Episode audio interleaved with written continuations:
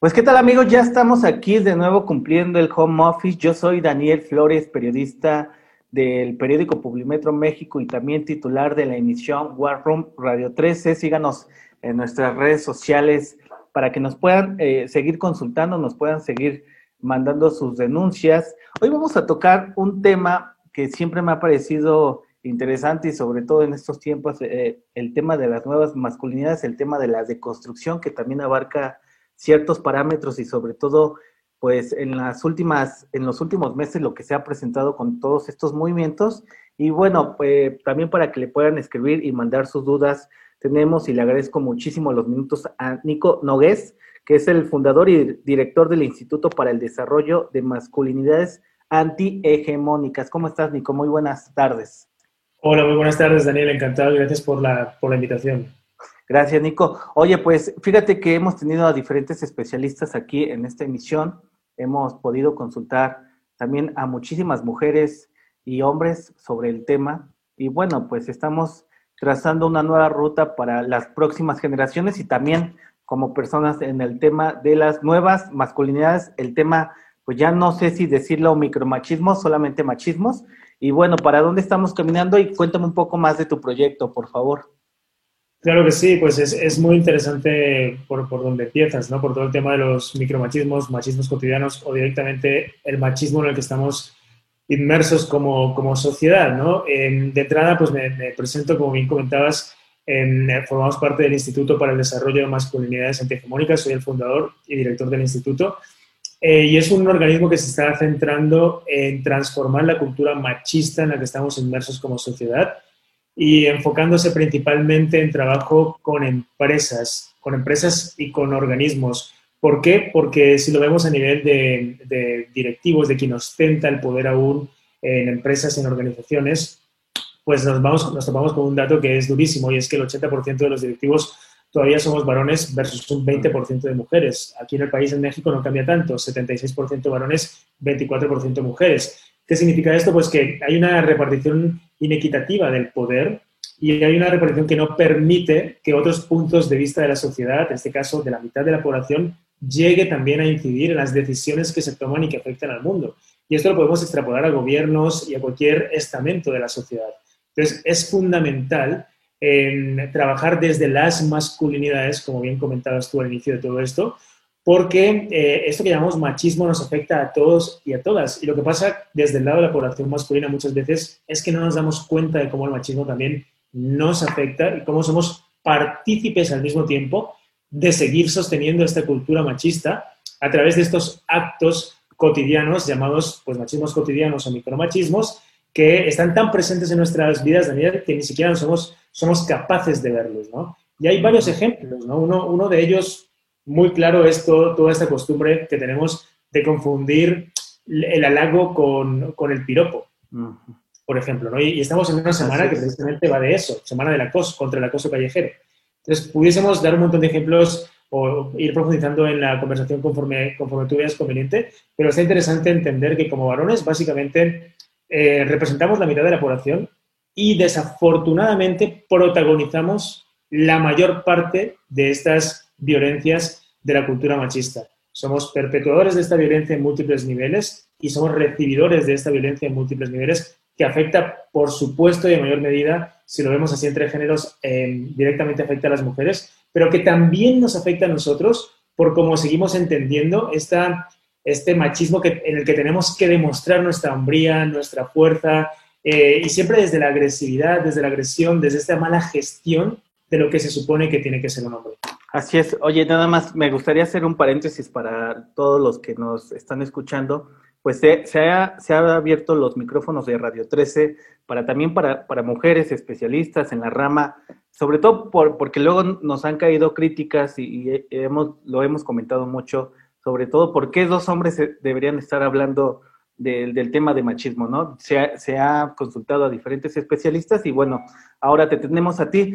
Me gustaría también tocar este tema del Me cuando detona esto y se lleva también a los medios de comunicación.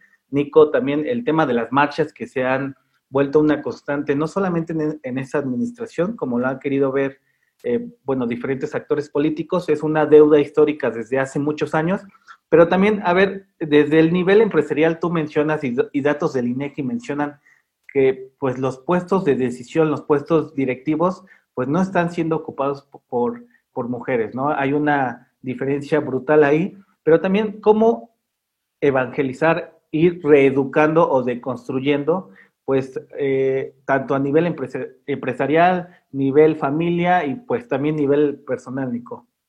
Claro, claro, es, es una gran pregunta y ahí tenemos que, entender, como, comentábamos antes, que esto que llamamos machismo es algo que es estructural y que efectivamente eh, nos afecta a todas, a todos, a toda la sociedad. Vamos a poner diferentes ejemplos y por qué es importante, para contextualizar estos ejemplos, Daniel, por qué es importante entender que le afecta a todo el mundo y que también afecta a todos estos millones de varones que entienden que esto no va con ellos, que esto es un problema inventado por las mujeres, que se sienten ofendidos cuando se habla de machismo. Principalmente ellos tienen que entender que eso que llamamos machismo en primer lugar son conductas, son interacciones, son acciones, son chistes, son políticas, son maneras de interactuar que tenemos donde el común denominador es este intento de sometimiento, este intento de controlar, este intento de imposición, este intento de querer aprovecharse una parte de la otra y donde normalmente eh, y lo vemos cada día a nivel estadístico, la parte que saca provecho, normalmente en género somos los varones, y la parte que no puede llegar a ese, sacar ese provecho o a ostentar ese poder son las mujeres. Entonces, hay una repartición aquí donde se entiende que lo masculino es superior desde este punto de vista machista y donde se sobreentiende que lo femenino es débil y es inferior desde este punto de vista machista. Entonces, desde esa, esa estructura, digamos, de pensamiento y de organización de la sociedad, se crean estas relaciones tóxicas donde si eres hombre, por ejemplo, tienes que demostrar esta fuerza, este poder, este control de ti, que muchas veces también te impide, por ejemplo, hablar de tus problemas, te impide pedir ayuda, te impide mostrarte vulnerable, te impide romper y de repente mostrar que pues tienes, no sabes cómo solucionar las cosas, que incluso deberías tal vez pedir ayuda profesional o psicológica, que no ves a tus hijos porque realmente acabaste en una relación tóxica que no pudiste sostener, que el 40% de los hogares de este país carece de una figura paterna y un montón de estadísticas que afectan directamente a la población masculina también, pero que no son ni conscientes por seguirse tragando el cuento de que ser hombre pues es tomar cerveza, este, mostrar que somos fuertes, no llorar, proveer, pagar las cuentas a toda costa y en definitiva llevar una vida muy forzada por meternos en este saco de lo que se supone que tenemos que ser como hombres. Si a esto le sumamos cómo esto afecta directamente a la mitad de la población a través de las violencias de género, la violencia contra las mujeres, todo el tema que hablábamos de violencias sexuales, por ejemplo, eh, por ejemplo en México, al menos 6 de cada 10 mujeres ha enfrentado ya un incidente de violencia o lo va a enfrentar. Más del 40% de las mexicanas ha sido víctima de la violencia sexual. Son cifras durísimas, ¿no? ¿Quiénes son los perpetradores de todo eso? Pues varones. Ojo, no estamos diciendo que todos los oyentes, que los que estamos aquí seamos unos violadores, unos sociópatas, unos violentadores, no estamos diciendo eso. Pero sí estamos diciendo que cuando lo miramos estadísticamente, eh, la parte que acciona esta violencia por mucho a nivel estadístico es la parte masculina, somos los varones. La parte que recibe esta violencia, cuando hablamos de violencia contra la mujer, directamente se ejerce desde el hombre hacia la mujer. Pero cuando hablamos a nivel macro de quiénes son los que más mueren en conflictos, guerras, narcotráficos, peleas, este, y todo esto que tiene que ver con esta demostración de poder. ¿Quiénes nos llevamos esas cifras eh, de homicidios directamente? Los varones. Morimos cuatro veces más, en este caso, si lo comparamos en género, que las mujeres. Pero ¿quiénes están matando a esos varones? Sería la pregunta. Otros hombres. Suponemos el 95% de la población carcelaria 92% eh, de la población carcelaria mundial, 95% de los homicidas a nivel mundial.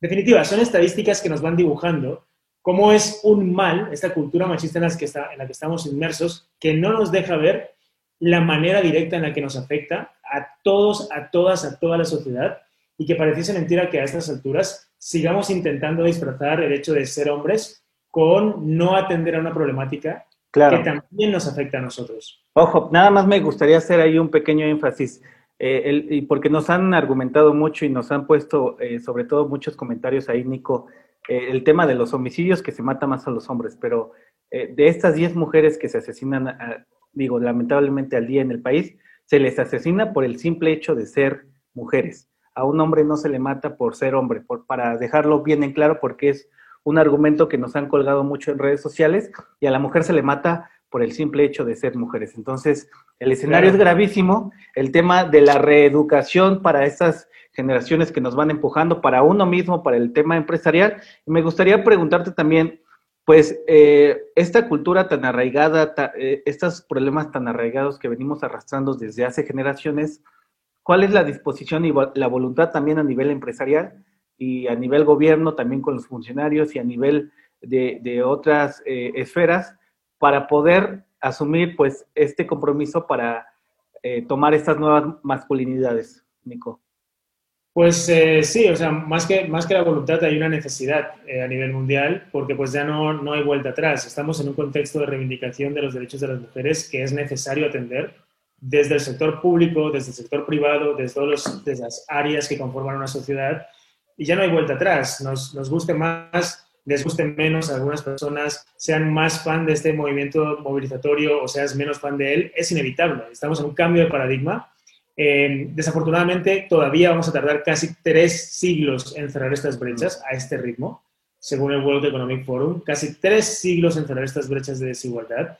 Por lo tanto, urge que los diferentes sectores componentes de una sociedad, público, privado, eh, por supuesto sociedad civil, nos involucremos desde estas estructuras de las cuales formamos parte. Entiéndase, pues gobiernos, entiéndase mundo privado, cultura corporativa. Y sí, hay muchas, muchas, eh, digamos así, necesidad ya a nivel global también por lineamientos internacionales, por reglamentos internacionales, de que los principales actores sociales de una sociedad, los gobiernos, apliquen políticas públicas donde también se entienden involucrados hombres en temas de seguridad y espacios seguros. Porque fíjate que los espacios seguros no lo son en absoluto, precisamente por la cantidad de violencia que hay, violencia machista, donde, como comentabas, hay 11 feminicidios al día y donde siguen eh, eh, matándose a, mujeres y a hombres y quienes somos de nuevo artífices de todo ese, nivel de violencia, en mayoría somos eh, varones, o sea, los ejecutores de esa violencia. Por lo tanto, de espacios públicos seguros no, no, no, no lo son como tal. Mm. Y es necesario empezar a involucrar a toda la población masculina en esta seguridad pública, cuerpos de seguridad del Estado las personas que toman las decisiones a la hora de, recibir una denuncia, los jueces que toman o que declaran culpables o no a víctimas o que, o que revictimizan a víctimas por no entender con perspectiva de género ese tipo de violencias. Si lo llevamos al mundo de, vista empresarial, ¿quiénes están ostentando el poder? ¿Qué techos de cristal o no hay allí? ¿Cómo se pueden desarticular en estas empresas? ¿Qué permisos de paternidades están dando o no para que los hombres también se puedan involucrar en las paternidades? En definitiva, son muchas cosas a tratar, es un tema muy complejo que se tiene que analizar desde múltiples aristas, pero que en definitiva pues nos lleva otra vez a lo mismo, ¿no? Que hay que ejercer una corresponsabilidad desde todos los lados de la sociedad y eso por supuesto pasa también porque los hombres nos involucremos en eso. Claro, pues mira, eh, justamente retomando un poco el discurso de, las mujeres que hemos tenido aquí, y mujeres, temas de Comisión de Derechos Humanos, eh, activistas que han promovido el tema de la alerta contra la violencia de género. Eh, me gustaría preguntarte también, pues, desde el Instituto para el Desarrollo de estas Masculinidades, son cursos, talleres, también para que eh, lo comentabas bien y nos ha pasado seguramente como hombres, tienes ciertas conductas todavía, o tenemos ciertas, eh, este tipo de, conductas o de acciones que son machistas, ¿no? Que laceran también el tema de las mujeres y, cómo detectarlos, Nico, si ahí nos pudieras comentar un poco sobre lo que hacen en, ese instituto, por favor. Claro que sí, claro que sí. Trabajamos, trabajamos en dos ejes de reeducación. El primero es enseñar a transformar hábitos. Hábitos significa eh, cultura machista, cómo transformamos hábitos machistas. Lo hacemos a través de una metodología propia, lo hacemos a través de unas temáticas que llamamos hacks para poder romper con el machismo que habita en cada uno de nosotros. Y lo hacemos en el interior de las empresas, a través de dinámicas como conferencias, círculos para hombres, donde trabajamos específicamente un programa de trabajo masculino de diferentes sesiones con diferentes hacks y temáticas que ayudan a esta transformación de hábitos machistas. Y por otra parte, lo hacemos usando la comunicación a través de campañas eh, que usan eh, la narrativa, la creatividad, el poder de las historias para dejar de sostener los mismos estereotipos de siempre, que conllevan mismos comportamientos de siempre, para que a través de estos nuevos mensajes, estas nuevas narrativas, estas nuevas historias, ayudemos a romper estos estereotipos. Entonces, resumiendo, dinámicas de reeducación a través de círculos, conferencias y trabajo de reeducación directo y campañas eh, nuevas narrativas y nuevas maneras de romper con esos estereotipos sociales. Buenísimo. Oye, nada más como duda, y justamente lo, he tocado en las entrevistas que hemos tenido sobre perspectiva de género, ¿son micro machismos todavía o machismos solamente? Pues ese, depende del ángulo en que lo mires, del país en que lo mires. Aquí en México se, les denomina machismos cotidianos eh, por ser comportamientos machistas que se tienen cada día. si lo llevamos, por ejemplo, a Argentina, se usa todavía el concepto de micromachismo Em, pero viene a referir exactamente lo mismo, actos que damos por normativizados y que están tan presentes en nuestra vida que son prácticamente aceptados social, a, nivel social, pero efectivamente, como tú dices, son conductas machistas, ¿no? Le podemos llamar de una forma, lo podemos llamar de otra, pues ahí en función de, de la idiosincrasia, pero el resultado es el mismo, una conducta machista eh, en el día a día. Buenísimo, Nico. Oye, te agradezco muchísimo los minutos, pero antes de terminar, me gustaría agregar este tema de solamente como un comentario, ¿cómo has visto las marchas que se han presentado pues en las últimas semanas, el denominado 8M? Y seguramente pues la toma, tenemos la toma de la Comisión de Derechos Nacional de Derechos Humanos, la exigencia en Cámara de Diputados y bueno, eh, la colectiva Brujas del Mar, que también tuvimos oportunidad de entrevistarla aquí, y bueno, diferentes eh, movimientos a nivel nacional que también buscan incidir en la vida política, empresarial y económica del país. ¿Cómo ves pues toda esta ola eh, que se ha estado generando pues en los últimos meses? Pues absolutamente necesaria, súper necesaria, ¿no? Y, como tú dices, no solo los últimos meses, ¿no? Como, como es una, una ola más que viene a sumar a esta fuerza de, pues de, de 250 años, cuatro horas de feminismos, desde diferentes lados del mundo, como tú bien comentas, ahora aquí en México, con mucha fuerza desde hace ya muchos años también, y cómo es bien necesario esa reivindicación. Nosotros, la verdad, no entramos a, protagonizar ni hablar nada que tenga que ver con feminismos. Nosotros, toda la conversación que abordamos, tanto contigo en esta sesión, como en todas las sesiones que tenemos, como desde el trabajo del instituto, se centra única y exclusivamente desde las masculinidades a aportar en eso que llamamos inclusividad, inclusión, diversidad, igualdad sustantiva hay resistencia, ¿verdad? Todavía para aceptar que hay machismos o definitivamente, pues ni siquiera eh, hay como atención para un hombre o un padre de familia o algún empresario para poder tomar estos cursos, talleres, conferencias. Hay resistencia, por supuesto que sí, ¿no? Porque no, no se acaba de entender cómo esto les afecta, lo que comentábamos antes, ¿no? Y por eso es tan importante entender cómo el machismo afecta a toda la sociedad y cómo los feminismos están reivindicando esta equidad de oportunidades y derechos para todos y cómo nuestro rol como varones es hacer lo que nos corresponde desde nuestro lado, de momento, que son las masculinidades. Entonces, es un poquito el resumen de, toda esta conversación también. Nico Nogués, eh, fundador y director del Instituto para el Desarrollo de Masculinidades Antihegemónicas. Muchísimas gracias. Si nos pudieras repetir eh, dónde pueden consultar estos talleres, cursos, conferencias y tus redes sociales, por favor, para que pues te puedan escribir nuestros radioescuchas. Muchas gracias, Daniel. Sí, claro que sí. Pueden encontrar todo el trabajo en demachosahombres.com, todas las dinámicas que tenemos. Y nos pueden encontrar en redes sociales, en Instagram como de machos a hombres. Estamos muy activos ahí, es un espacio de reeducación gratuito a la sociedad civil. Y por otra parte, en Twitter nos pueden encontrar también como machos a hombres. Buenísimo, Nico. Pues con esto cerramos esta emisión. Importantísimo, hemos insistido mucho en el tema de la deconstrucción, de la reeducación, también como conductores, periodistas, empresarios, políticos, etc. Nico, pues eh, muchísimas gracias por el tiempo, pues estamos al pendiente y seguramente nos vamos a encontrar más adelante. Muchas gracias. Gracias también por el espacio, Daniel. Un saludo a todos. Gracias, cuídate.